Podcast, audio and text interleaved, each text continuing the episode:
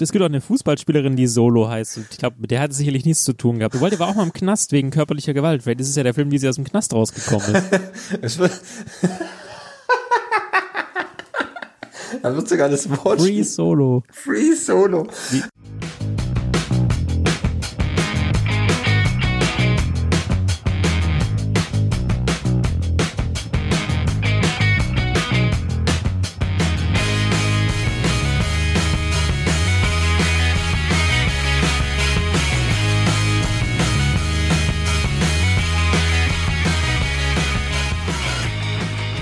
Hallihallo und herzlich willkommen bei euren Nebengeräuschen in Folge 54 und Folge 3,5 in der Corona-Krise. Wir halten für euch den Stab der guten Unterhaltung hoch. Mit mir äh, am Tisch, beziehungsweise digital verbunden, der Thomas. Ja, Mahlzeit. Mahlzeit. Ja, Thomas, jetzt sind wir in Woche 6 der Quarantäne. Bei Ja. dir noch alles da. Äh, hast, wie viel Kilo hast du schon zugenommen und die wie viele Jogginghose ist nicht gewaschen? Erstaunlicherweise habe ich äh, 1,7 Kilo abgenommen, weil ich in der Quarantänezeit mehr Sport mache als davor.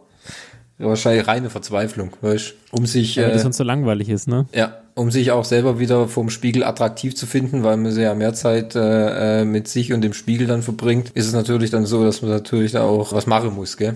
Ja, ver- verstehe ich. Aber ich kann so ganz normal noch toppen. Ich habe jetzt drei Kilo abgenommen, mache aber gar keinen Sport. Ich mache gar ich esse halt einfach nichts mehr. Das ist tatsächlich so, ja. Ich habe mein Essen wirklich so auf buddhistisches Mönchniveau runtergefahren. Ah, okay. Einfach mal ähm, ab und zu mal die, die Fußleiste ablecken und gucken, was dran ist. Nee, ich äh, einfach morgens einen Teller äh, Sonne und abends einen Teller Wind. Gut, ich sag mal so, bei dem Teller abends Wind hast du auf jeden Fall diesmal auch ein paar Pollenflöckchen dabei.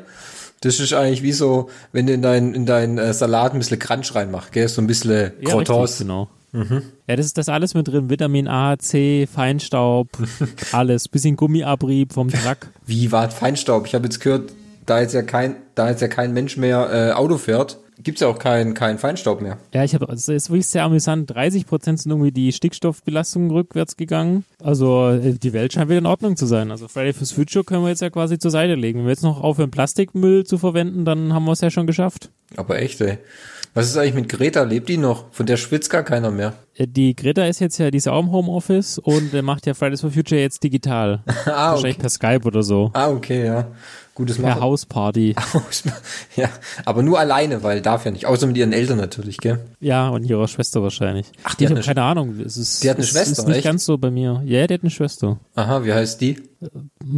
Soll ich Wikipedia fragen? Ich weiß es nicht. Ja, ich frage ja nur, hat die auch irgendwas besonders Nerviges von sich gegeben oder ist die einfach nur Schwester? Und die hat einen Namen, den kann ich nicht mal aussprechen. Ah, I, ah, no, Aika. Eika. Na gut, mit AY. Ah, okay. Also ja, Greta Thunberg hat sicherlich eine Schwester. Okay, gut. Dann, das freut mich für Greta. Dann ist sie schon mal nicht so alleine und kann sich auch in der Quarantänezeit ähm, beschäftigen. Und kann sie, Bestimmt auch ganz viel Netflix, ne? hoffe ich mal. Ich hoffe, und ich hoffentlich, die hört auch viel Podcast. Ja, bestimmt unseren, ganz, ganz oben. Ja. Extra dafür, das wissen der, der Deutschlernen-Podcast Nummer eins. Wir haben ja den Bildungsauftrag.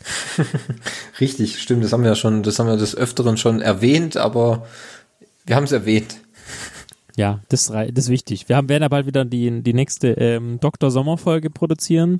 Da werden wir dann wieder dem, dem, dem Bildungsauftrag nachkommen. Das freut mich. Ja. Äh, Äh, Thomas, jetzt in dieser harten Zeit, hast du denn dann auch deinen Konsum an äh, Streamingdiensten deutlich gesteigert oder eher nicht? mein Konsum an Streaming-Diensten. Ja, sagen wir mal so, ich habe ja, wir haben ja Disney Plus abonniert. Das heißt, ein Streaming-Dienst ist dazugekommen. Da hat sich dann natürlich auch doch nochmal was, das Portfolio erweitert und erstaunlicherweise habe ich da auch letztens eine ähm, Dokumentation angeschaut auf Disney Plus und zwar Free Solo. Ah, ist das der, der neue Film von Han Solo oder? Es war, es, ich wusste, ich wusste so definitiv, dass der Witz kommen wird, weißt du, das, das war einfach, das, das, das war der so. lag auf der Straße. Hallo. Ja, aber wirklich, aber benutzt lag der auf der Straße, wirklich. Den wollte schon auf der Straße keiner haben und du hast es aufgehoben.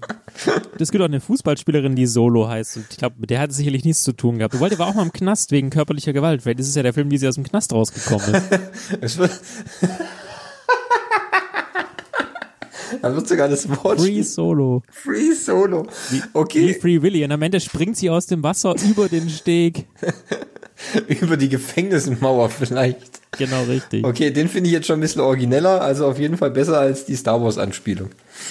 Ähm, nee, zur Abwechslung, es geht mal nicht um all das, was, was äh, Fabi da gerade von sich gegeben hat, aber ich finde es eigentlich ganz nett. Es geht um einen Freikletterer. Ist es ein anderes Gefühl ohne Seil da oben? Ohne Seil hat es viel größere Konsequenzen. Leute, die ein bisschen vom Klettern verstehen, sagen, er sagt, er kann es, also passiert ihm nichts. Und Leute, die genau wissen, was er macht, kriegen Panik.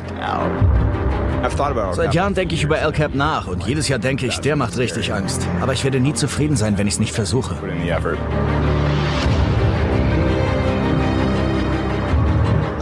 El Capitan ist die beeindruckendste Wand der Welt. 975 Meter reiner Granit, das Zentrum der Kletterwelt. Zum El Capitan kriege ich ständig Interviewanfragen. Hättest du Lust darauf? Ja, na klar. Und zwar geht es um, muss ich gerade mal nachschauen, wie der gute äh, nochmal hieß, in meinem, in meinem kleinen, ich kann mal Jetzt so, übrigens Hope Solo, die Fußballspielerin. ah, okay. Was Hope heißt die? Hope wie- ist wie die Hoffnung. Auch Das ist noch. Eine einzelne Hoffnung. Ach du meine Güte, ey. Es ist schon ein bisschen so wie bei Star Wars. So die letzte Hoffnung, die einzige Hoffnung.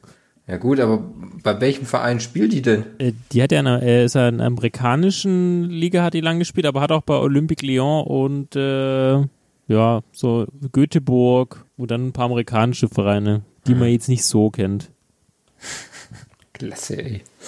Okay. Aber auch 16 Jahre in, Keeperin des, der amerikanischen Nationalmannschaft. Ah, ja, jetzt wo du es sagst, klar. Sagt mir. Mhm. Mhm.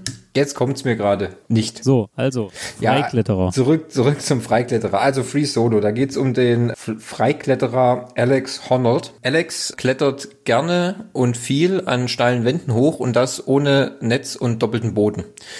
Ungesichert, ohne irgendwelche Absicherungen, äh, klettert er Felswände rauf.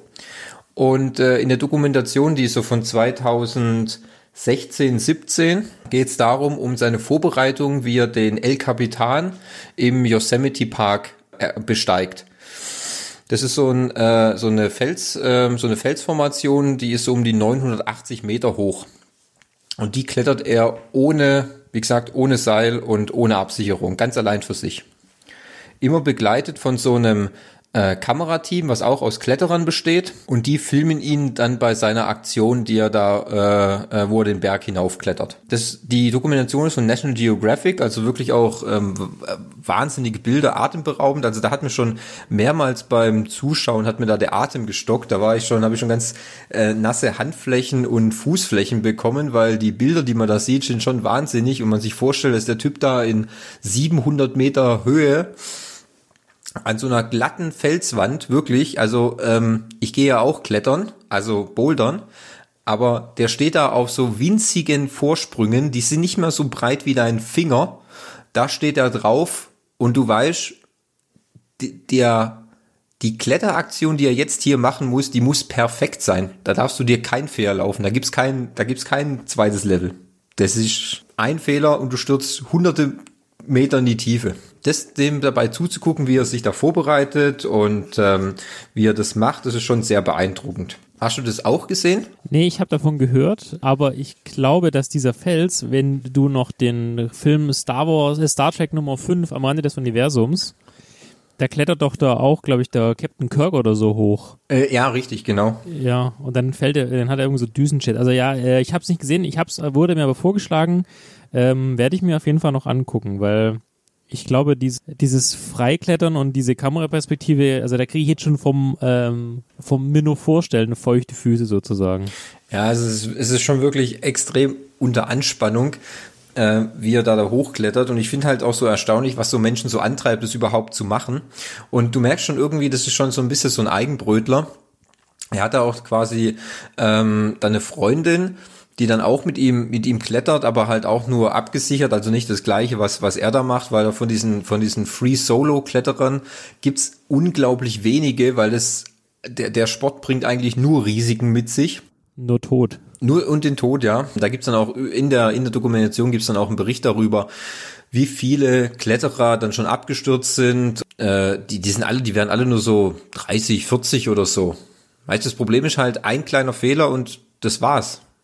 Manche habe ich, manche habe ich gesehen, das finde ich als, als Absicherung relativ intelligent, die haben einen Fallschirm auf dem Rücken. Das heißt, im, Ja, immerhin. im, im größten Notfall könnte man sich vielleicht noch mal ein bisschen retten. Ist natürlich auch alles Gewicht, was man damit drauftragen muss, gell? Natürlich, klar. Aber das war so geil.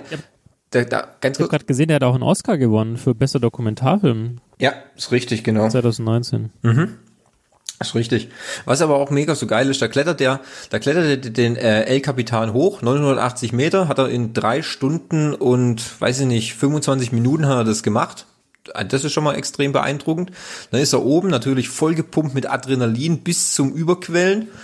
Und dann fragt ihn sein Kumpel, und was machst du jetzt? Ah, ich gehe jetzt in meinen Van und häng mich ans Hangboard.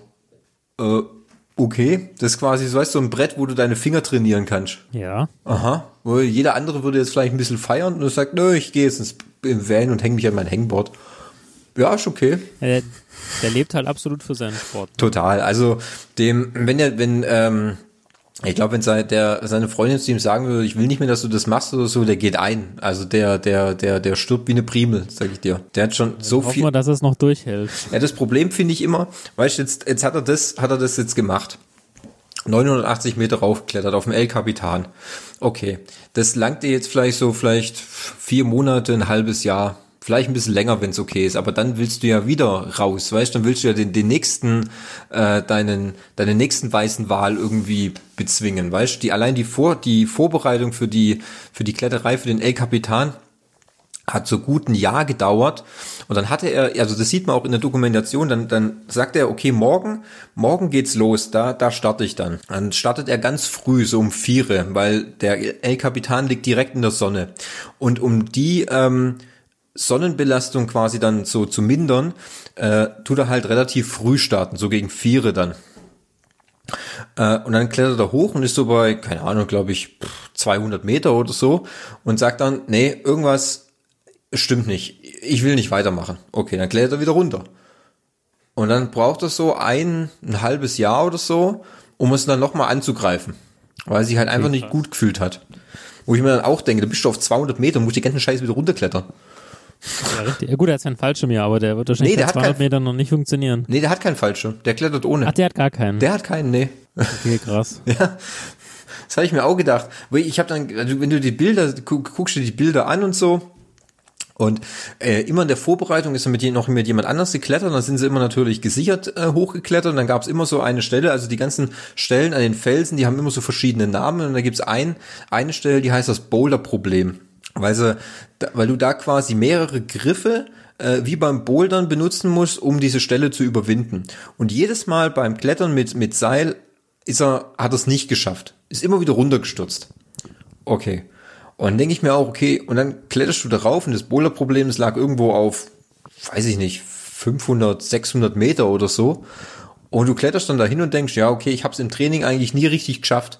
Vielleicht einmal oder so gut mit Hilfe. Und jetzt habe ich keine Sicherung. Das heißt, es muss funktionieren. Also dein Kopf, der muss leer sein, ohne irgendwelche Hintergedanken, um das zu schaffen, ey. Also es war schon, Krass. schon unglaublich beeindruckend, muss ich sagen.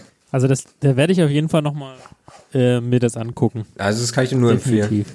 Ja, das kann ich dir Wie viele empfehlen. Nebengeräusche gibst du auf den, dem, dem Movi denn? Also dem würde ich, denke ich, auf jeden Fall gute 8 von 10 geben. Oh, das ist, äh, das ist auf jeden Fall eine Sehempfehlung für alle, die Disney Plus haben. Ja, richtig, genau. Oder man irgendwo halt die, ähm, äh, wie soll man sagen, die National Geographic Filme angucken kann. Wobei so einen Film könnte ich mir vorstellen, der läuft auch gerne mal um 1 Uhr nachts auf Arte oder um 2 Uhr nachts auf ZDF Neo oder um 3 Uhr nachts auf ZDF. Ja, das könnte auch gut sein. Zu den besten Sendezeiten halt. Genau, richtig. Ja, eben hat er einen Oscar gewonnen. Das heißt, er kommt zumindest mal auf jeden Fall in Deutschland. Ja, das ist richtig, ja. Ja gut, dann würde ich mal weitermachen. Ich habe mir äh, eine weitere Streaming-Plattform, die wir bisher noch gar nicht so besprochen haben, aber die ja natürlich eher, Ja. nämlich ist TV Now. Also ich dachte Pornhub. Ähm, also der eigentlich, nee, nee, der Streaming-Sender von der RTL wahrscheinlich Mediagruppe oder so. Allerdings versuchen die auch schon, also da kommt natürlich sowas wie die ganzen Sendungen, die man so im RTL-Universum kommt, aber die kaufen auch andere Sendungen ein. Also sie wollen natürlich auch attraktiv sein für andere Menschen, dass sie dafür Geld ausgeben. Das ist, glaube ich, 6,99 Euro oder so im Monat. Und zwar die Serie Why Women Kill oder auf Deutsch Warum Frauen töten, für die, die in der zweiten Klasse am Englisch abgegangen sind. Abbrochen haben, Ähm, abgebrochen haben. Wieso würde eine Frau töten? Und wen würde sie ermorden? Den Mann, der sie betrügt? Oder die andere Frau? Um all das zu beantworten, müssen Sie die Geschichte der Frau kennen. Denn erst dann können Sie Ihre Entscheidungen nachvollziehen. Der Hackbraten ist köstlich. Was denkst du gerade? Ich frage mich, wann du stirbst. Meine Freundin Jade steht vor der Tür. Nein, unsere Affären kommen nicht hier ins Haus. Damit beleidigst du mich und die heilige Institution der offenen Ehe. Von mir aus eine Nacht. Hi, danke, dass ich bei euch wohnen kann. Dafür bin ich echt dankbar. Nimmst du Ihre Koffer, Schatz? Oh ja, natürlich. Eine wirklich, also eine herausragende Serie, die ich gar nicht so auf dem Radar hatte, wurde in 2019 rausgebracht, in Amerika für CBS produziert, kam am 15. August raus.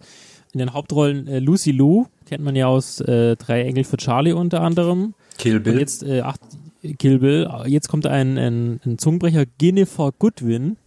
Ich weiß nicht, ob man das so ausspricht. Die hat unter anderem auch In the Land of Woman, Mona Lisas Lächeln. Wenn du, wenn du das Gesicht siehst, erkennst du sie auf jeden Fall. Und noch eine, eine Dame, die heißt Kirby Howell Baptiste, aber das ist jetzt nichts, nicht keine so bekannte Schauspielerin. Auf jeden Fall dreht sich darum, dass in einem Haus in Amerika äh, drei Frauen oder in dem Haus sind drei Morde passiert.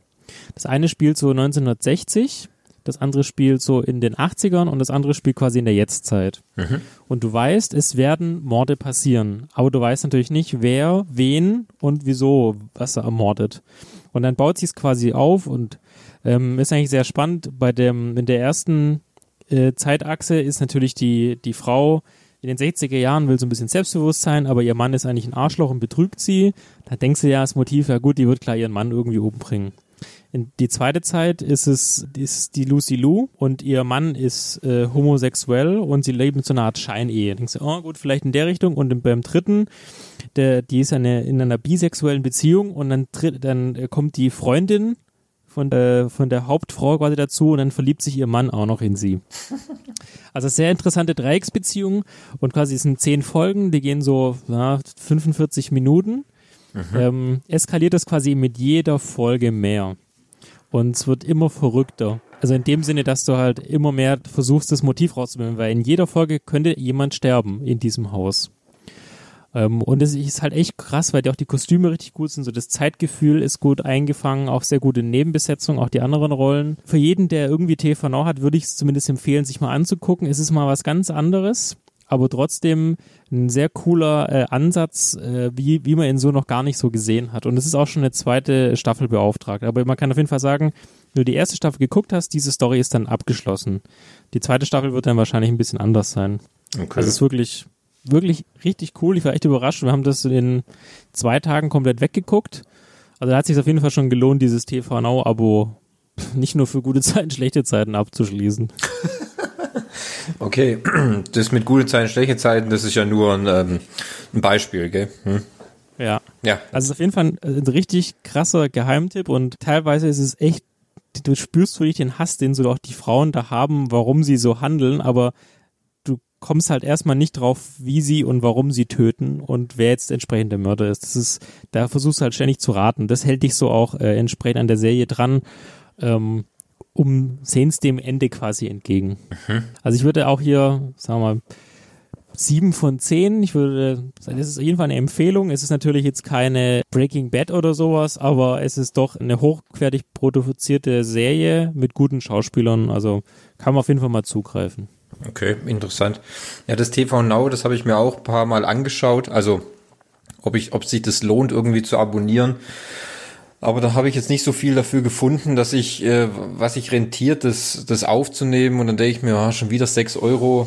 Ja, irgendwann wird's halt dann Also- auch mal ein bisschen too much. Also was ich dir empfehlen kann, wenn wir uns einen James Bond Podcast im November machen. Ja. TV Now ist der einzige Streamingdienst in Deutschland, der alle James Bond Filme zur Verfügung stellt. Also wirklich vom ersten bis quasi die Filme mit Daniel Craig, die bisher so rausgekommen sind. Auch Echt? die ganz alten. Und da kannst du natürlich schon so ein Probeabo mal springen lassen und dann guckst du halt mal in 30 Tagen alle James Bond Filme weg.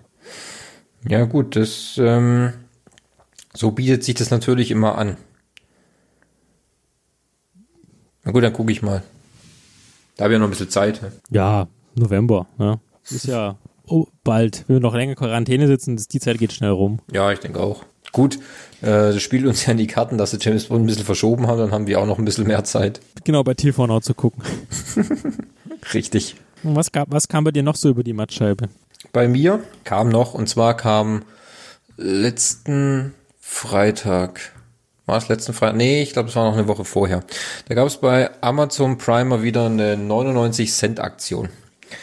Und ähm, so 99 Cent Aktion, da bin ich immer ganz dankbar, weil da kann ich mir auch mal ein paar Gurken ausleihen und bin dann nicht ganz so enttäuscht, wenn äh, der Film da an sich dann doch irgendwie ein bisschen Grütze war.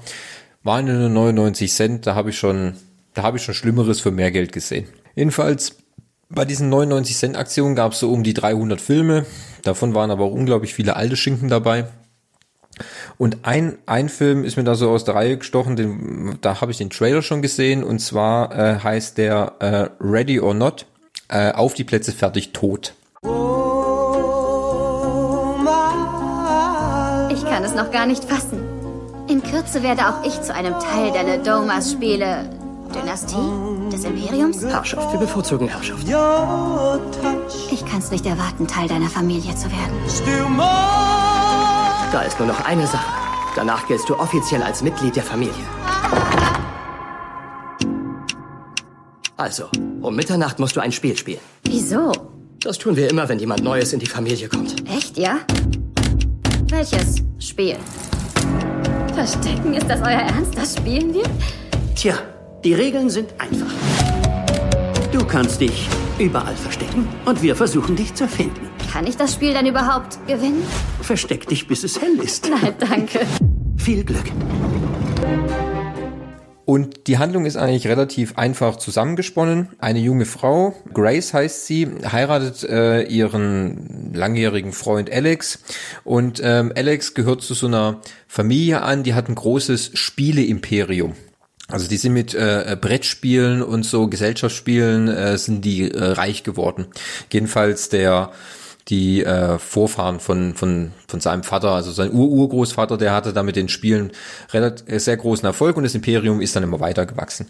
Und ähm, die Familie ist auch ein bisschen arg komisch, weil die sind alle so ein bisschen, ja, wie soll ich sagen, alle ein bisschen, wie sagt man das jetzt am, am, am besten, die sind alle ein bisschen hinterhältig, die sagen alle zu ihm, ah, die passen nicht in die Familie rein, was hast du dir denn nur ausgesucht, muss es unbedingt die sein?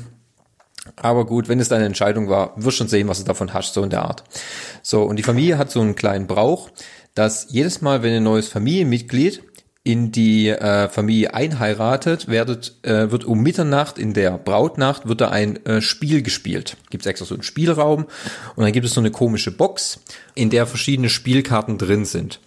So, und dann wird die Box wird dann so quasi gemischt und die äh, Braut oder der Bräutigam, kommt darauf an, wer in die Familie einheiratet, zieht sich dann eine Karte. So, und das sind verschiedenste Arten von Spielen drinne. Allerdings ist auch ein Spiel dabei und das ist ähm, Hide and Seek auf Englisch. Bei uns heißt es dann Verstecken. So. Ja, okay. Hm, Das ist die einzige Karte, ähm, bei der es wohl ein kleines Problem gab. Weil ähm, bei diesem Spiel ist es so, dass da die Braut wird sich dann verstecken und die ganze Familie wird sie dann suchen. Das Problem ist allerdings, die töten sie dann. Hä? Ja. Okay. Weil anscheinend es wohl so ist, dass der Ur-Ur-Großvater ähm, sein Spiele-Imperium auf einem Pakt mit dem Teufel Natürlich. beruht hat. Natürlich, gell. Die Bedingung war wohl, dass äh, jedes Mal, wenn ein neues Familienmitglied einheiratet, muss ein Spiel gespielt werden und bei dieser, bei dieser einen Spielvariante muss ein Opfer gebracht werden. Das findet aber nur bei diesem einen Spiel statt. Und natürlich, so wie es der Zufall so will, zieht sie natürlich die Hide-and-Seek-Karte. Natürlich. Natürlich. So, und das Ganze gipfelt dann in einer ja, wie soll ich sagen, mehr oder minder ähm, ernstzunehmenden äh, kleinen Schnitzeljagd, Verfolgungsjagd, Versteckspiel mit ähm, ich bringe unglaublich viele Dienstmädchen um auf komische Weise und total dämlich, weil es ist, wie gesagt, halt auch schon so, ähm, da gibt's eine Schwägerin, die ist quasi die ganze Zeit total zugekokst und äh, schießt alle Dienstmädchen übern Haufen, einfach nur aus Dummheit, weil sie einfach zu blöder ist. Ja, also ich sag mal so, für 99 Cent oder wenn er mal in Amazon Prime Sortiment drin ist, kann man sich den ruhig mal geben. Der geht so gut auch 96 Minuten, kann man gut weggucken. Habe ich schon Schlimmeres gesehen. Das Problem ist allerdings, das Ende hin wird dann noch mal ein bisschen arg komisch, gerade was diesen vermeintlichen Pakt mit dem Teufel dann auf sich hat ja, ich sag mal so, sind paar, sind paar nette Einfälle dabei, aber mehr auch nicht. Also da habe ich schon, da, da gibt es schon intelligentere Filme in dem Genre als, als das. Der Trailer hat irgendwie damals ein bisschen mehr versprochen, als dann nachher der Film dann auch wirklich dann war. Also man kann, der Fa Fans greifen zu, äh, alle anderen ja. äh, lassen die Finger weg. Sechs von zehn, so in der Art. Okay. Ja, ich weiß auch nicht. Irgendwie, die Hauptdarstellerin hat mich auch ganz leicht wieder an Margot Robbie erinnert. Ich weiß auch nicht, ob das gerade so ein ähm, Typ-Casting immer ist, dass alle aussehen müssen wie Margot Robbie. Ähm, die, ähm, die äh, heißt äh, Sam, was, wie heißt die? Samara Weaving. Kann man mal googeln. Müsste ich jetzt, müsste ich mal jetzt googeln, ja, sagen. Also, äh, ich weiß auch nicht, die sind alle irgendwie, ja, die sind alle so äh, blond, lange Haare, ein bisschen, scharfkantiges Gesicht. Also die haben alles so ein, so ein Einschnitt, als würden sie aussehen wie Margot Robbie. Ein bisschen da wie die ähm, Darstellerin aus ähm, Sex Education, die Maeve. Habe ich ja in der ersten ja. Staffel auch gefunden, dass die unglaublich aussieht wie eine junge Margot Robbie. Ja, ja, definitiv. Hm. Vielleicht ist es gerade, vielleicht von denen mehr. Vielleicht sind die irgendwie in der Palette produziert worden, dann gibt's, gab's drei zum Preis von zwei oder so. Gut, es sind aber dann immer so die, die, die immer etwas schlechtere Version, weil an Margot Robbie kommen sie alle nicht ran. Äh, ja, ja. also ja, wie gesagt, also der, der Ready or Not kann man, kann man mal machen, muss man aber nicht. Also, ja, ist wirklich ganz nett, äh, dieses Menschenjagd-Ding, aber hm. es gibt da übrigens einen anderen Film, äh, der dieses Menschenjagd-Thema irgendwie gerade behandelt, der auch schwer ähm, in, wie soll man sagen, in Verruf ist ähm, heißt The Hunt. Der ist ganz aktuell jetzt rausgekommen. The Hunt. The Hunt, ja. Da geht's wirklich dann darum, um, Menschenjagd. Der ist auch eher nicht so zum Lachen, der ist eher mehr so zum äh, Gruseln dann. Der ist ein französischer Film. Oh, äh, ja, französisch? Oh nee, das ist, äh, mit, aber dann nur mit Untertiteln, ne? ja, also das ist so mal, falls man sich dafür mal interessiert, ist bis jetzt noch nicht rausgekommen. Das sollte eigentlich dann auch ins Kino kommen, aber da, ja, wird's eher dann gerade ein bisschen schwierig dann mit Kino. Ja, cool. Also ich werde mir wahrscheinlich den nicht angucken, weder den einen noch den anderen. Aber ich habe gerade gegoogelt, die sieht echt aus wie Margot Robbie. Ja, sag ich doch, gell? Das ist, ja, das ist echt. Irgendwie, aber die, sie, sie ist aber auch nicht der, der nicht ganz so hübsche Klon davon. Richtig, genau, das meine ich ja. Sie sehen alle so ein bisschen aus wie Margot Robbie, aber kommen halt einfach nicht ans Original ran. Ja. Also dann ist es bestimmt so, dass du die linke Twix-Fabrik und die rechte Twix-Fabrik und dann. ja. Aber das ist ja dann doch ein Snickers geworden. Wahrscheinlich, ja. Ja, was ich mir noch angeguckt habe, ist äh, die dritte Staffel. Jetzt hoffe ich, dass man es richtig ausspricht. The Marvelous Miss Maisel oder Mrs. Maisel ist eine Produktion, die exklusiv auf Prime Video läuft. Okay. Ich sehe inzwischen schon in der dritten Staffel. Und jetzt mal gucken, ob du ein Profi bist. Ähm, sagt dir der Name Amy Sherman Palladino was? Ah, ich sehe schon, du bist da Profi in dem Segment.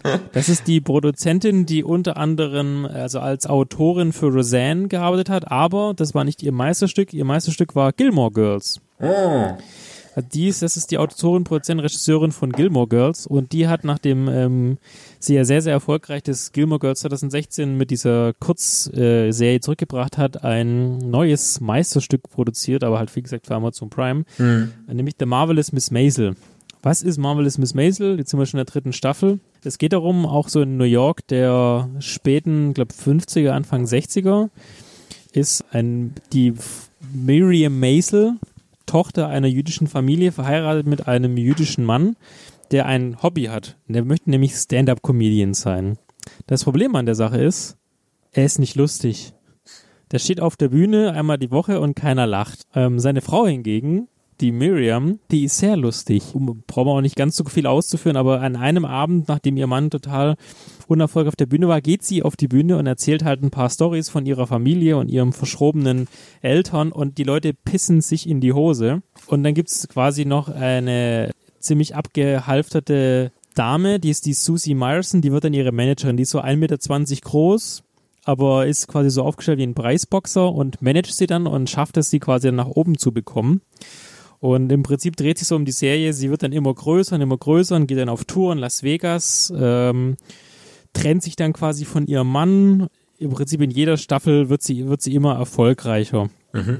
Und in der dritten Staffel ist sie dann auch auf Tournee, wie gesagt, mit in Las Vegas. Und was man halt wissen muss, wie gesagt, ich habe extra die, am Anfang das vorgestellt, diese Amy Sharon Palladino. Du kriegst, was du, du kriegst, was du dir vorstellst. Du kriegst viel Dialoge, du kriegst viel Text, du kriegst ultra lustige Dialoge, aber es ist halt wirklich viel Reden. Das musst du wissen, weil das ist einfach ihr Stil, ja. Ähm, aber es ist super gedreht, ist super Standort, es sind total lustige Charaktere. Da gibt's dann noch irgendeine Diva, die auch ähm, Stand-up-Comedian ist, die mag gar nicht diese, diese Miss Maisel, die Miriam gar nicht und versucht sie dann fertig zu machen. Und am Ende äh, übernimmt dann die Managerin auch deren ähm, Management sozusagen. Und äh, übrigens, der Schauspieler, der auch Monk gespielt hat, ich Mhm. weiß gerade, muss mal gucken, wie der heißt, das ist ihr Vater. Ah, okay. Ähm, und der spielt, der spielt einen, der ist äh, Professor für äh, Mathematik an irgendeiner Universität, Columbia University. Und es, der heißt Abe Wiseman, weil Juden, ne, wissen wir ja. ähm, und der dreht dann auch irgendwann voll ab. Und das, in der zweiten Staffel gehen sie dann auch in so einen Camp wie bei äh, Dirty Dancing, weißt du, wo so die ganzen wohlhabenden Familien sich treffen und versuchen, ihre Töchter und Söhne irgendwie zu verkuppeln. Die, die Mutter von dieser Miriam ist die Marin Hinkle. Jetzt sagt der Name, sagt dir nichts, aber wenn ich sage, das ist die Frau äh, bei von Two and a Half Men von Ellen, dann hast du natürlich gleich ein Gesicht davor. Mhm. Also die ist, glaube ich, Ju Judith. Ja. Auch die spielt es echt super und letztendlich, um das, um dem quasi abzuschließen, diese äh, Miriam Maisel, das ist die Rachel äh, Bros Brosnahan, aber du kennst sie besser aus House of Cards. Das ist die, das eine Mädchen, das umgebracht wird. Das Ah. eine Mädchen, das umgebracht wird von, Ja, ähm, von Frank. Wie heißt er? Ja, genau. Also im ist nicht die, die Auftrag. davor geworfen wird, sondern die Nutte, die quasi dann vergraben wird in der Ja. Wüste. Ah, okay. Mhm. Genau. Also wenn jemand wirklich auf dieses Gilmore Girls Feeling beziehungsweise dieses Stand-up, die, die Stand-ups sind auch wirklich gezeigt, sind auch wirklich lustig, wenn man da so drauf steht und auch diese die 50er, 60er Jahre, den Swing und die Musik, kann man wirklich nur empfehlen. Das ist richtig gut und eine vierte Staffel ist auch schon bestellt. Also es geht definitiv weiter. The Marvelous Mrs. Maisel. Ja. Miss Maisel. Das ist auch immer die Serie, die bei den, äh, also bei der letzten Apple TV Präsentation von Tim Cook auch immer im ähm, in der Vorschau war. Der guckt die Ah, wohl auch okay. gerne. Ja, was, was man auch sagen muss, die haben super viele Emmys schon abgeräumt. Also die gewinnen Fuck oder Golden Globe Emmy, die räumen quasi einen nach dem anderen ab. Das Hm. kriegen wir natürlich jetzt nicht so mit in, in Deutschland, weil das natürlich eher ein amerikanischer Preis ist. Ja, Aber die klar. sind definitiv ziemlich erfolgreich. Also wirklich kann man nur empfehlen. Die letzte Staffel kam jetzt im November theoretisch in Deutschland schon raus, aber nur auf Englisch. Amazon Prime hat ja gerade die Angewohnheit, die Serie quasi, quasi parallel zum Start in Amerika rauszubringen, aber die deutsche Übersetzung kommt dann immer erst ein bisschen später. Finde ich ein bisschen schade, aber ja gut. Ich habe es jetzt auf Deutsch angeguckt. Ist wirklich guter, guter Shit. Ich würde wirklich 8 von 10 geben. Ja, ich habe, ich konnte mich, ich habe zwar immer gesehen, aber ich konnte mich noch nicht dazu durchringen, äh, das anzugucken, weil das Problem ist dann wirklich, wenn du schon sagst, es ist so Gilmore Girls mäßig.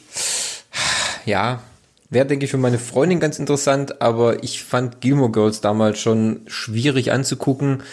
Äh, unglaublich viel Gelaber, schnelle, schnelle Textfolgen. Im Grunde ist ja immer alles heile Welt.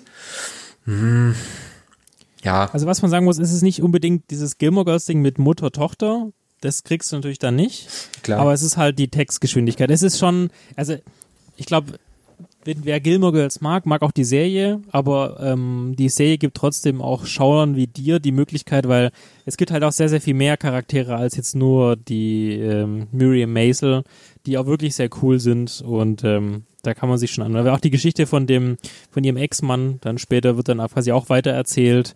Und der spricht natürlich nicht ganz so schnell wie jetzt nochmal diese Urfamilie. Deswegen, also guckst dir mal an, wenn du Bock hast. Äh, kriegst auf jeden Fall, was du brauchst. ja, okay, mal gucken. Es sind jetzt halt auch schon wieder ähm, drei Staffeln, gell? Ja, das geht aber relativ schnell. Aber ja, es sind natürlich schon drei Staffeln draußen wieder. Gut, muss ich mal schauen. So. Was, was, was flimmerte noch? Also bei mir flimmerte, das ist aber schon ein bisschen her. Und zwar ist auf äh, Netflix ein spanischer Film die Tage, ja, wobei die Tage, wie gesagt, ist schon ein bisschen her. Ich glaube, fast, jetzt sind wir schon fast bei einem Monat rum. Ähm, über die Bildschirme geflogen. Der ist mir deswegen so ähm, ins Auge geschossen, weil der mir erstens immer sehr präsent angepriesen wurde auf Netflix. Äh, quasi immer in der Headline, wo mit den, den ganzen Trailer vorschau. Und bei Netflix ist ja jetzt ganz neu die Top 10, was in deinem Land geguckt wird, tagesaktuell, äh, wird er jetzt gerade aufgelistet. Stimmt, das haben wir gar nicht erzählt. hätten wir auch mal theoretisch mal ja, also sagen können. Ja, also äh, im Grunde ist es ja jetzt gerade so, äh, immer wenn du auf Netflix gehst, wird dir das, was, was in deinem Land gerade die Top 10 sind, was, was angeguckt wird, das wird dir dann präsentiert. Also oft laufen da so Sachen wie drunter, also ich weiß, dass gestern zum Beispiel war Riverdale drunter, dann Better Call Saul, dann gab es zum Beispiel auch irgendwie Platz 6 war dann Suits oder so, das wechselt aber auch wieder zum, von Tag zu Tag. Und an dem Tag war es dann so, dass seit schon mehreren, ja, seit zwei, drei Tagen war der Schacht immer auf Platz 1. Der Schacht. Ja, der Schacht. Wissen Sie vielleicht, was es mit dem Schacht auf sich hat? Völlig klar. Man isst. Was werden wir denn essen? Das, was die oben übrig lassen.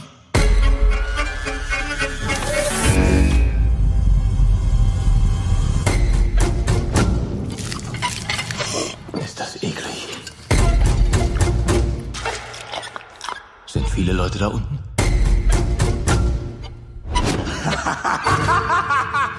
Schon sehr bald werden es weniger sein. Da habe ich mir an einem Freitagabend dann gedacht, okay, gut, dann lass uns doch mal diesen Film anschauen. Habe ich dann auch gemacht. Worum geht's um den Schacht? Bei dem Schacht geht es darum, der Film, der spielt in so einer dystopischen Zukunft. Man erfährt gar nicht so viel über den, ähm, über die Welt, in der, in der der ähm, der Film spielt. Du siehst nämlich immer nur, dass der Film in einem Gefängnis spielt. Dieses Gefängnis ist vertikal aufgebaut mit verschiedenen Ebenen. In der Mitte ist ein großes viereckiges Loch und von oben fährt immer eine Plattform runter mit unglaublich viel Essen. So. Und es fährt von Ebene zu Ebene und auf jeder Ebene befinden sich mindestens zwei ähm, Gefangene. So. Wie viele Ebenen das hat, erfährt man bis kurz vor Schluss eigentlich nicht. Und es ist dann immer so, diese Plattform mit dem ganzen Essen fährt runter auf eine Ebene und verharrt dort für ja, vielleicht eine, zwei Minuten. Und dann können die Gefangenen quasi so viel essen in der Zeit, wie sie schaffen. Und dann fährt die Plattform immer weiter. Das bedeutet dann, diejenigen, die sich an den höheren Ebenen befinden, bekommen natürlich mehr Essen und besseres Essen als die äh, Gefangenen, die sich weiter unten äh, in, äh, auf den Ebenen befinden, weil die müssen immer noch durch das essen, was die anderen dann äh, übrig gelassen haben. Es geht darum, warte mal, wie heißt der? Goreng heißt äh, der Hauptdarsteller quasi in dem Fall. Das ist ein, ja, ein Student, Journalist, der lässt sich in dieses Gefängnis reinbringen um quasi herauszufinden, er möchte dafür, er möchte sich in das Gefängnis einbringen, um dann nachher einen Abschluss zu bekommen. Anscheinend gibt es da irgendwelche ganz komischen Deals, die man dann abschließen kann. Wenn man das Gefängnis nach einem halben Jahr dann verlässt, dann bekommt man irgendeinen Abschluss. Kann man sich einen besseren Job auf dem Arbeitsmarkt bekommen oder was auch immer. Und er ist dann auch mit, mit sein erster Zellengenosse heißt Trimagasi ist eher, eher ein etwas älterer Mann. Der fängt dann auch schon ein bisschen ganz komisch an, ihn, äh, weil der ist schon länger dort drin und äh, erzählt ihn dann, wie das abläuft mit diesem ganzen, mit diesem Essen, was von oben runterkommt, was dann weiterfährt und so. Und er spuckt auch immer auf die Essen, äh, äh, wenn es weiter runterfährt. Goreng fragt, fragt dann auch immer, warum machst du das? Äh, warum spuckst du auf das Essen für die anderen? dann hat er, dann, seine einzige Aussage ist dann, das machen die anderen doch auch von oben. Und ich sage, warum? Dann lass es doch einfach. Das machen die anderen doch eh nicht. Also das Ganze ist quasi so aufgebaut wie ein ganz großes Sozialexperiment. wenn du immer davon ausgehst, dass Ober-Unter sticht, jeden Monat wechselt es dann auch immer. Da werden die Gefangenen immer wieder neu aufgeteilt in andere Ebenen. Das heißt, du bist in einem Monat bist du auf Ebene 6, das ist ein guter, guter Platz, und irgendwann in einem Monat bist du auf Ebene 100 zum Beispiel. Da kriegst du gar nichts mehr. Kannst noch Knochen lecken oder wenn, wenn überhaupt noch welche da sind. Und dann äh, fängt es auch schon langsam an, dass er dann Wahnvorstellungen kriegt oder dass äh, Trimagasi schon anfängt, ihn dann, ihn dann anfängt zu essen weil er irgendwie überleben muss und so. Das steigert sich dann immer, immer mehr und mehr, dieses ganze, dieses ganze Konstrukt äh, mit diesem Essen runtergeben und äh, äh, Goreng sieht's eigentlich so, aber wenn doch alle einfach immer nur das essen, was sie, was sie bräuchten, anstatt sich einfach immer nur das hineinzuschlingen, nur weil es gerade Essen dann da ist, dann würde es für alle reichen, das ganze Essen. Komplett. Aber das macht ja keiner, weißt Jeder isst immer genau so viel, bis er gar nicht mehr kann und den Rest tue er dann immer nur versauen. Weil die anderen haben das ja auch immer gemacht, weißt Können die miteinander reden irgendwie, die von unten und mit oben, oder ist ja, das die, so eine stumme Sache? Nee, die können komplett miteinander reden. Die, äh, dieser ganze Schacht ist ja komplett offen äh, in der Mitte dieses viereckige Loch und die können quasi, also du könntest es auf jeden Fall schaffen, dass du äh, mit deinem mit deinem Zellengenosse unter dir und über dir könntest du reden. So, so, ähm, okay. die einen gucken in das Loch von oben runter, die anderen gucken für das Loch oben rauf. Dann gibt es aber auch immer Leute, die halten es dann nicht mehr aus und springen in das Loch rein. Ah, okay.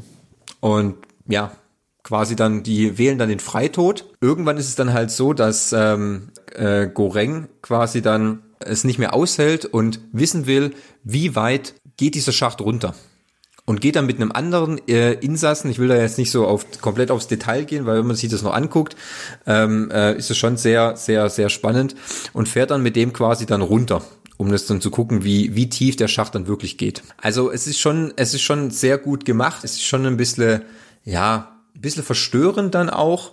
Aber wenn, wenn du das also als großes äh, Sozialexperiment siehst, den ganzen Film, macht er wirklich Sinn und ist wirklich äh, echt gut gemacht. Das Ende ist dann vielleicht wieder so ein bisschen, ja, hm, stark philosophisch, aber okay, gut, das kann ich dann weglassen. Also er unterhält dich wirklich sehr gut. Geht auch 90 Minuten so rund. Ähm, also kann ich, kann ich nur empfehlen. Ich würde ihm auf jeden Fall so gute sieben, acht von, von zehn Nebengeräuschen geben. Cool. Ja, ich habe es bisher noch nicht so, ich habe das, das Titelbild gesehen, aber hat mich nicht so wirklich angemacht, aber Du ja, beschreibst es jetzt gerade sehr schön. Da denke ich mal, dass ich mir das auf jeden Fall mal angucken werde. Ja, also ich habe, ich muss gestehen, ich habe von dem Titelbild und sowas, äh, was da gekommen ist, habe ich was anderes, also ich wusste gar nicht, was ich so richtig erwarten sollte, wusste, konnte mir aber nicht vorstellen, dass es sowas ist. Also das war jetzt dann ganz entgegen meiner Vorstellungen, dass man da mit diesen Plattformen und so und dass da Essen runterfährt, weil das wird dir in deiner Beschreibung gar nicht so äh, ganz gegeben. Es da wird eigentlich nur über dieses Gefängnis dann kurz gesprochen. Also steht in der in der Netflix-Beschreibung dann drinne. Kann es echt empfehlen. Das ist eigentlich echt. Also ich fand ich fand ihn ein guter Film. Also zu Recht auf Platz, Platz eins, ja. Ja, gut, jetzt nicht mehr. Klar, gut, es geht, der geht ja immer tagesgenau dann. Aber damals zu der Zeit doch wirklich echt, echt super. Ja, ich halte mich da gar nicht an. Und Gefühl, wenn ich mir so die Top Ten angucke, denke ich mir, oh, ich habe irgendwie einen ganz anderen Geschmack als der Rest von Deutschland. ja, gut, ich meine. Das sind da Serien, wie, die mich überhaupt nicht interessieren, wie Suits zum Beispiel. Ja, gut, ich meine, das Problem ist immer bei diesen tagesaktuellen, da ist ja dann meistens immer, immer wenn eine neue Folge zum Beispiel von Better Call Saul kommt, ist die auf Platz eins dann. Okay, gut. Ja, immer wenn eine neue Folge von Riverdale kommt, ist die auf Platz eins. Immer nur für einen Tag oder für zwei maximal, weißt du. Und dann geht's dann wieder, dann fällt die ja schon wieder weg, weißt du. Das, pff, ja. Oder Elite zum Beispiel, das ist auch so, ist auch so eine Serie. Habe ich nie gesehen, hatte ich keine Lust. Zum Beispiel, ähm, wo Haus des Geldes rauskam, war das natürlich zwei Tage immer auf Platz eins dann, weißt du. Klar. Also, ja, ich weiß nicht, ob das jetzt so sinnig ist. Deckt sich auch nicht immer hundertprozentig mit meinem See, äh, mit meinen Sehgewohnheiten, weil okay, Better Call Saul, ja klar, keine Frage, Riverdale gucke ich auch an. Aber ähm, es macht jetzt nicht den Ausschlag, ob das jetzt auf Platz eins oder Platz zwei steht. Das gucke ich halt an, weil ich das schon äh, immer angeguckt habe, weißt Ja. Klar. Sag mal so, es ist halt eigentlich ganz interessant zu gucken, was sieht Deutschland gerade so an Serien auf Netflix. Ja, oder doch, an ist dann doch schon sehr unterschiedlich. Also dann ja, so kam bei dir in deiner Quarantänezeit noch was rum oder? Ähm, eine eine Sache, also ich habe noch ein paar mehr jetzt angeguckt, aber ich, ich würde das mal, würde das, das würde ich noch mitnehmen, auch eine Miniserie, die auch so ein bisschen verstörend war, muss ich sagen. Ich habe, das heißt unorthodox. Ich weiß nicht, äh, ob du da schon was davon gehört hast. Du bist geflohen. Habe ich recht? Das klingt, als hätte ich im Gefängnis gesessen. Stimmt das nicht? Nein, aber ich bin gegangen, ohne irgendjemandem zu sagen, wohin. Wieso bist du weg? Gott hat zu viel von mir erwartet. الشاطخن ungetrogen Emetsen. Was war Bucherizer? Ihr ist wie jeden einem. Geherig. Ich bin anders wie die andere Mädel. Anders ist gibt. Da, wo ich herkomme, gibt es sehr viele Regeln. Und es ist da eine heilige Pflicht, die mit keinem Land Berufsmasche? meine Familie will nur, dass ich eine gute Frau und Mutter bin. Jetzt müssen wir aufbauen, stimmt. Sie gefällt dir nicht. Ich wollte so weit wie möglich von meiner Community weg. Wie ist eine Miniserie auf Netflix, vierteilig, die beschreibt, das, oder das ist quasi die Umsetzung eines Buches von äh, der Autorin De Deborah Feldman, äh, geboren in und aufgewachsen in New York. Ist, äh, Hauptrolle ist die ist Esther Shab Shabiro. Esther heiratet in einem ich weiß nicht, ob es jetzt eine Sekte ist oder ob man so nennen kann, aber es ist quasi eine ultra religiöse Sparte des, des jüdischen Glaubens. Also die legen, die legen wirklich den jüdischen Glauben sehr, sehr, sehr eng aus und auch sehr stark. Der Mann ist der Chef, die Frau und Esther ist 19, als sie dann dort einheiratet in diese Gesellschaft, weil sie auch entsprechend reinvermittelt wird. Und so nach nach einer gewissen Zeit läuft es halt überhaupt nicht und sie flüchtet dann quasi vor diesem, diesen Familien beziehungsweise vor dieser, vor dieser Religionsgemeinschaft nach Deutschland und mhm. versucht sich quasi hier ein Leben aufzubauen, indem sie ähm, sich an einer äh, Musikakademie einschreibt und dort äh, Klavier zu studieren. Und in der, also die, man, die Serie, das siehst auch immer Sprünge von, vom, von der Zeit her grundsätzlich. Es ist halt richtig krass, dass äh, oder was da quasi passiert ist, ist halt schon wirklich auch ein bisschen so Gewalt. Also nachdem zum Beispiel geheiratet wurde, müssen sich die Frauen die Haare abrasieren. Und okay. das siehst du dann halt auch ganz genau und sie will das aber eigentlich nicht, weil sie ist eigentlich eher eine Freiheitsliebende und ähm, ist auch klar, dass hier äh, Kinder gezeugt werden müssen, weil jede Nacht bereiten die sich quasi vor, aber sie will einfach nicht schwanger, weil es einfach nicht funktioniert und äh, man merkt halt wirklich, die, die, die Dame spielt es wirklich sehr, sehr gut, Shira Haas heißt die, du, du spürst wirklich so den Schmerz und so die Angst, die sie so quasi hat, auch wo sie, wo sie versucht dann zu flüchten mit einem gefälschten Pass und es natürlich auch schafft, zu flüchten nach Deutschland und quasi wie sie sich versucht, hier eben zurechtzufinden. Und dann, nachdem sie geflüchtet ist, äh, wird ihr Mann und sein bester Freund werden dann nach Deutschland geschickt, um sie zurückzuholen. Es ist halt, also dieses, die, diese Deborah Feldman, die das Buch geschrieben hat, das ist am eigenen Leib erlebt, aber wo der Film ist wohl ein bisschen anders ähm, als wie es im Buch beschrieben ist. Aber trotzdem, wenn du das anguckst, dann spürst du schon so richtig dieses, dieses beklemmende Gefühl, das sie hat. Und sie vermisst natürlich auch ihre, ihre Familie, aber die blockt halt natürlich auch ab, vor allem ihre Großmutter, weil sie sind halt in diesem, in dieser Sekte oder in diesem Glaubensgemeinschaft eben ziemlich gefangen. Ja. Hört sich nach also, einem eher schwereren Thema an, oder? Ist definitiv nichts, was man so mal locker flockig weggucken kann. Mhm. Vor allem, es fängt halt relativ positiv an und dann so ab der zweiten, dritten Folge, da trittst dir halt richtig in die Magengegend. Hm. Aber es ist trotzdem eine, eine, gute Sozialstudie, ist auch in Deutschland gedreht worden in großen Teilen. Mhm. Ja. Und äh, warum sie übrigens nach Deutschland flüchtet? Weil ihre Mutter ist auch schon geflüchtet aus dieser äh, Gemeinschaft und sie versucht quasi ihre Mutter in Berlin dann wiederzufinden. Ah, Deswegen okay. kommt sie auch nach Berlin. Ja. Also es ist, ich, man kann es wirklich nur empfehlen, es ist wirklich eine sehr, sehr, sehr gute Darstellung. Es ist wirklich richtig gute, gutes Juwel am, am Seenhimmel, aber es ist halt wirklich harter Scheiß. Mhm. Okay, das ist natürlich jetzt nochmal ein härteres Thema. Ja, wenn man in Quarantäne sitzt, dann kann man sich auch mit ernsten Themen beschäftigen.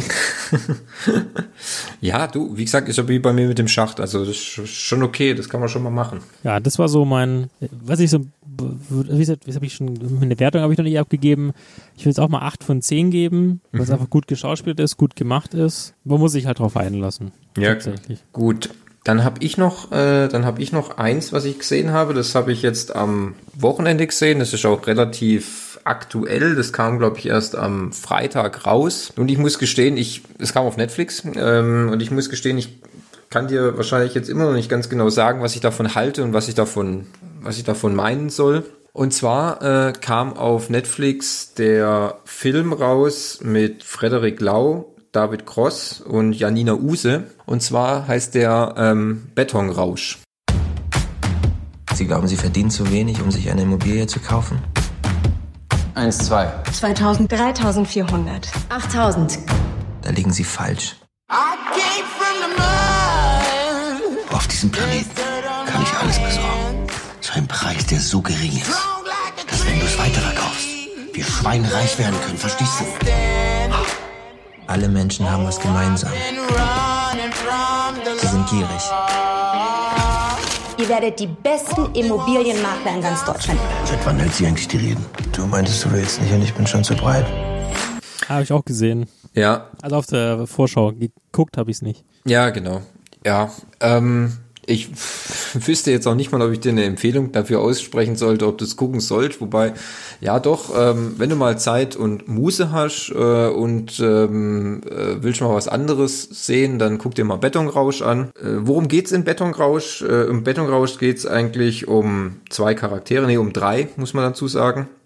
Es geht einmal um äh, Viktor Steiner, der wird gespielt von David Cross, und um Gary Falkland, der wird von Frederik Lau gespielt. Das war übrigens auch ein Grund, warum ich, warum ich überhaupt erst angefangen habe, den Betonrausch anzugucken, weil ich Frederik Lau als Darsteller unglaublich gut finde. Den kennt man aus Die Welle oder aus ähm, Four Blocks zum Four Blocks. Beispiel. Ähm, ich finde ich, ähm, ist auch äh, aktuell vielleicht, wenn man da, äh, wenn man jetzt gerade nicht genau weiß, wen ich meine, der ist gerade aktuell das Werbegesicht von der Firma Teufel. Ist ein, finde ich, sehr guter deutscher Darsteller. Und deswegen habe ich eigentlich Betonrausch angeguckt. Jedenfalls ähm, Viktor Stein und Gary Feigland, die ähm, haben ein, soll man sagen, sind im Grunde eigentlich zwei Verlierer.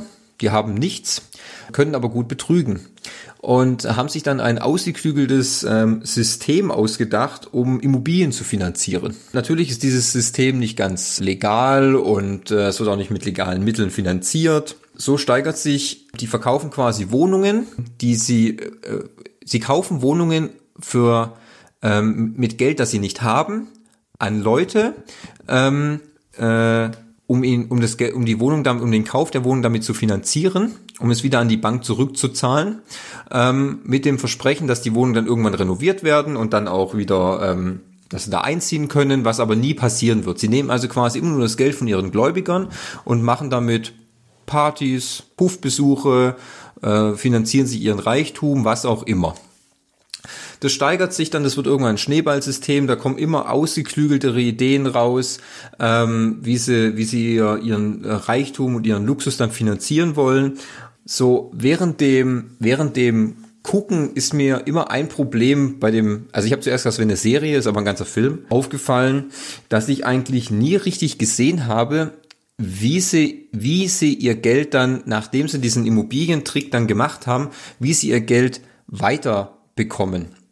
Du siehst immer nur, wie sie ihr Geld ausgeben und wie sie an irgendwelchen Meetings völlig verkokst äh, und zugedröhnt sitzen und aber du siehst nie, wie sie dann wirklich ihr Geld verdienen. Und was das, was das Problem, was ich auch das Problem gesehen habe, das fängt immer an, du siehst so, ähm, du siehst so diese, diese Richterin, die so die Immobilien verkauft, dann gibt es so einen Justizvollzugsbeamten, ähm, der sie quasi nicht früher reinlässt. Dann siehst du nur, wie sie miteinander reden.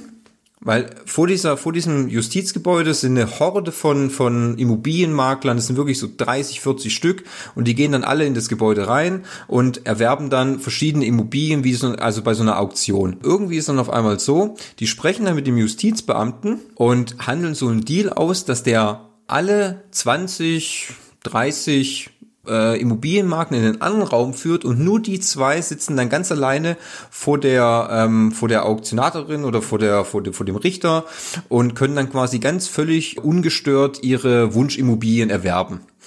Und da habe ich schon das erste Problem gesehen. Irgendwie ist in der Welt, die sie da darstellen, jeder bestechlich.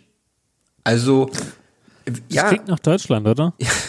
ja, aber das, das, das Problem ist irgendwie so, ohne so Wenn und Aber. Also später, wenn sich dieses ganze Konstrukt dann noch ähm, erhöht mit ihren, mit ihren Immobilien und so, dann sitzen die auf einmal mit der Richterin, mit dem Justizvollzugsbeamten und noch mit irgendeinem, was weiß ich, äh, mit irgendeinem anderen Typ hocken die auf einmal dann im Pool und reden über ihr, über, über ihre, über ihr Schneeballsystem, wo ich mir denke, sage mal, das kann doch nicht wahr sein, dass alle die, die, die kannst du mir nicht verzeihen, dass die alle so schlecht verdienen, dass sie auf einmal so rumbekommen haben dass das auf einmal funktioniert.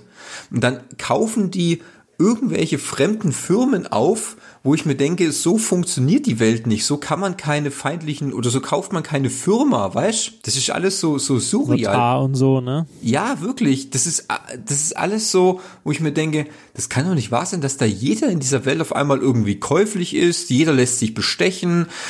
Ähm, ganz zum, also ja, also Achtung, ich würde jetzt auch ein bisschen spoilern, sonst kann ich aus meinem aus meinem Raid nicht rauskommen. Irgendwann später, Spoiler, Spoiler, Spoiler. Irgendwann später fangen sie dann an, auf einmal kommt die wahnwitzige Idee, ja, wir gründen eine Bank. Weil wir von der Bank selber kein Geld mehr kriegen, weil wir zu viel Schulden haben, dann gründen wir selber eine Bank auf Malta. Aha. Ja, mache ich auch immer. Und dann, dann sagt er, dann sind sie bei diesem, bei diesem, dann sind sie bei dem, keine Ahnung, wer, wer das ist, bei dem Bank, bei dem Bankchef von Malta, äh, auf, oder von Malta auf Malta. Und dann sagt er irgendwie, ja, mh, die Unterlagen sehen gut aus, aber ihre, ähm, ihre Bankverwalter, das sind irgendwelche zwei, diese von der von der Firma, die sie da gekauft haben, die machen dann mit bei diesen krummen Geschäften. Der eine ist, glaube ich, so an die 70 und die andere muss auch so an die 60 sein, wo ich mir denke, warum, das kann doch nicht wahr sein, dass die da noch mit den krummen Geschäften einfach mitmachen. Die haben nicht die nötigen äh, Qualifikationen, denn ihre Banklizenz ist äh, von 2008, äh, die muss wahrscheinlich irgendwie immer erneuert werden, was weiß ich. Ähm, da kann man es nicht machen. Was macht er? Er zieht natürlich von unten einen Koffer rauf und habe ich schon gewusst, na, was ist wohl in dem Koffer drinne? Dreht den um, macht auf, was was eigentlich schon 5 Millionen drin oder so. Was sagt der Bankchef? Wunderbar, das reicht mir. Wo ich mir denke, yeah. Okay, ich weiß nicht, da ist jeder halt einfach nur bestechlich. Dann, noch, noch geiler wird's, dann haben sie irgendwie so ein, dann haben sie noch so ein, ein Vorstellungsgespräch mit so einer, äh, mit so einer Tussi, die will bei ihnen dann ins Controlling, die weiß aber genau wissentlich, dass die zwei eigentlich nur äh, äh, Betrüger sind und eigentlich nur dieses Schneeballsystem aufbauen sagt es denen auch ins Gesicht äh, und sagt ihnen dann, also ihr werdet sowieso vom Finanzamt äh, gecasht, aber mit meiner Hilfe dauert es einfach nur ein bisschen länger. Okay, was macht, was, was macht, was macht Frederik Lau? Mhm, hört sich gut an, aber zu uns kommt nur, wer richtig kokst. Mhm, schiebt ihr da so einen Batzen Koks rüber, sie überlegt kurz und schnuppt's weg. Habe ich mir gedacht, ja klar, so laufen auch ganz normale Bewerbungsgespräche ab. Da hat sie dann von ihren, von ihren äh, Referenzen erzählt, dass sie in Oxford war, dass sie in Sydney dann gearbeitet hat, in London, in England und tralala. All, all die ganzen Referenzen, die sie da so hingeklatscht hat, man hat einen Master dort, hat einen Bachelor hier, alles egal. Hauptsache, ich schnupf noch mal kurz was vom Tisch und dann passt es schon wo ich mir denke, hä? Äh, du erzählst mir gerade, dass du, dass du quasi äh, eine Koryphäe in, dein, in deinem Gebiet bist, aber das Beste, was du kriegst, ist den zwei Hochstaplern einfach nur zu helfen, dass sie ihr Schneeballsystem weiterführen und dafür schnupfe ich jetzt ein bisschen äh, weißes Pulver vom Tisch. Okay. Ist der Arbeitsmarkt echt so kaputt? Scheinbar in Berlin schon, ne?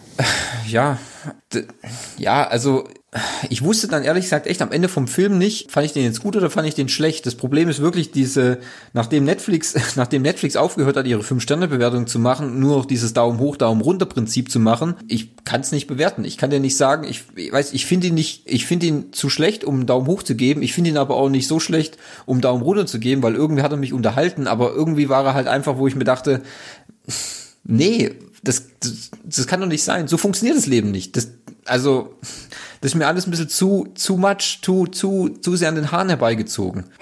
Ja. Ja. Ist es, so ein bisschen, ist es so ein bisschen wie äh, bei äh, die, die, wir sind die Welle? Ja. So ein bisschen so abstrusmäßig? Ein bisschen schon. Also es ist nicht, es ist nicht so unglaublich dumm, weil bei der Welle war es ja nur quasi da gut ja gut bei der Welle war irgendwie jeder ein Rassist jetzt ist jetzt ist jeder irgendwie bestechlich aber das scheint war, so ein deutsches Ding zu sein oder?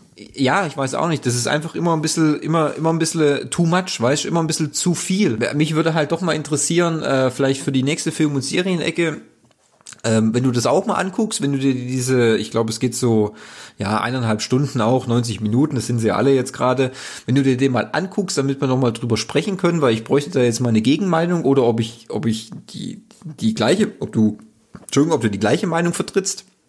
Oder äh, ob ich damit irgendwie völlig falsch liege und ich einfach nur einen schlechten Tag hatte. Aber ich habe den auf zweimal geguckt, weil ich habe dann irgendwann abgebrochen, habe gedacht, ja, das tut's morgen auch noch.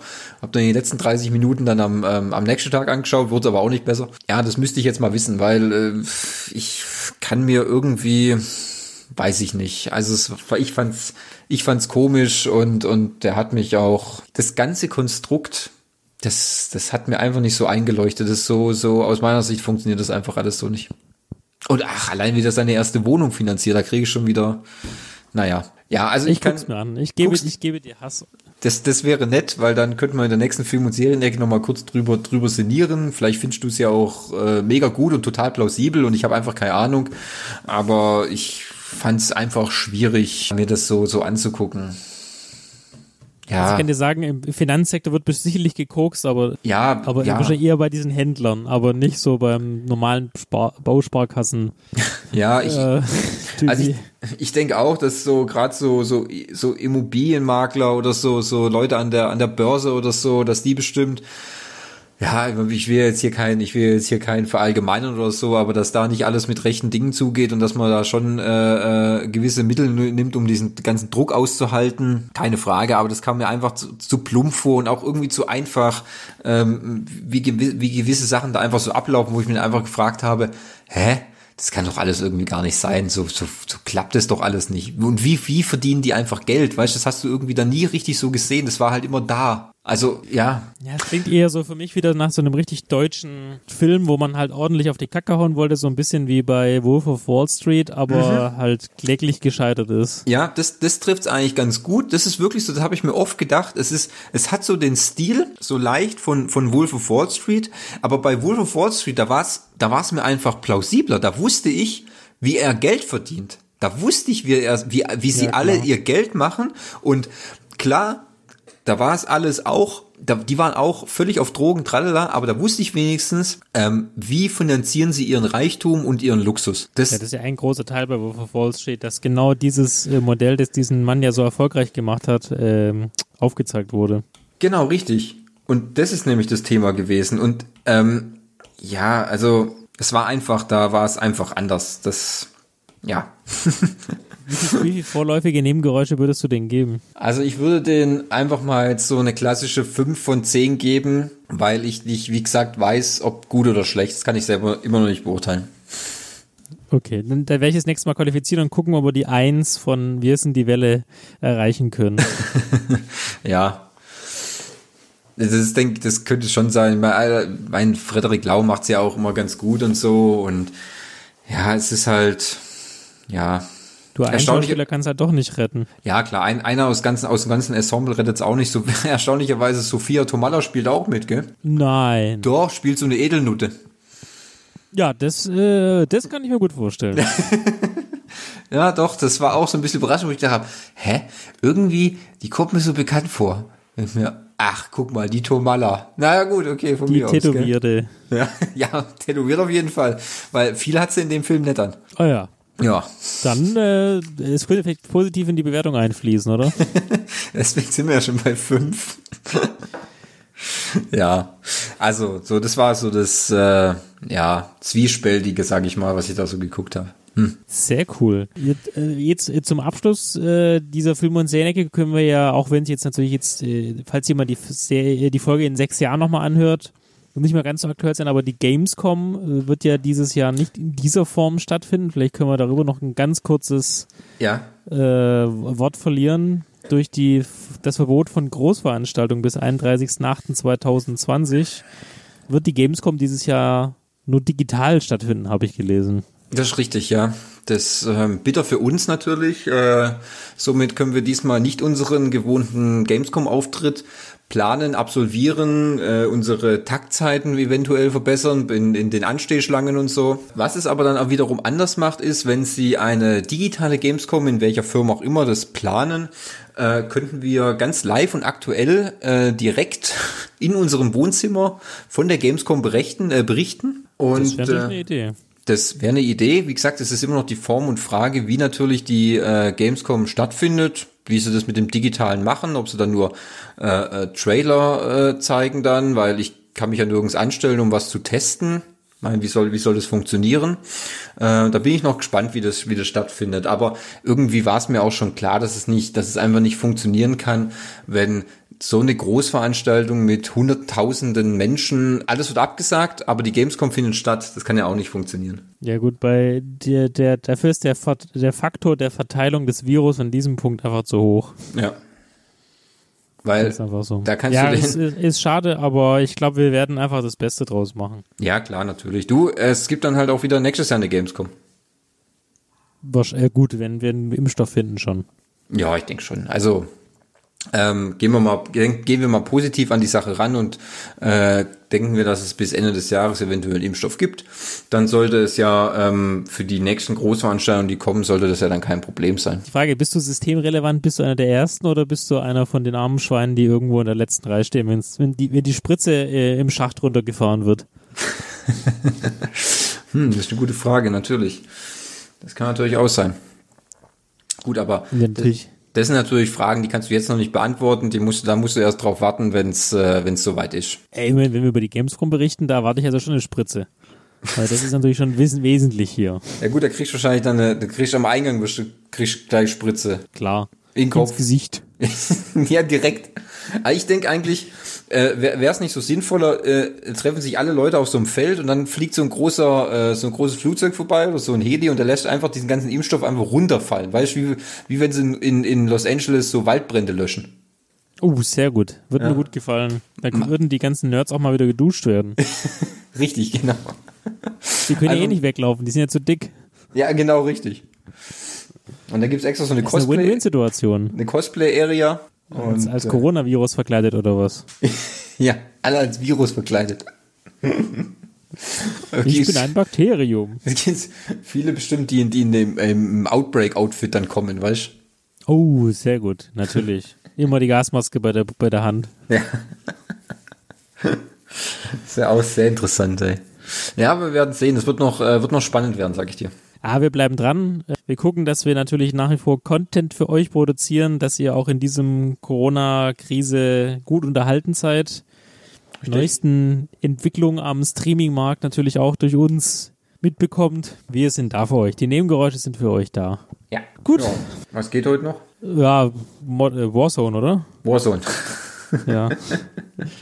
Richtig. Ich muss, noch Klar. ein bisschen, ich muss noch ein bisschen Training machen und dann äh, die Aktivitäten, Aktivitätenringe auf meiner Apple Watch noch nach oben bringen. Natürlich, natürlich. Dann, äh, ja, dann wahrscheinlich wieder Warzone, ja.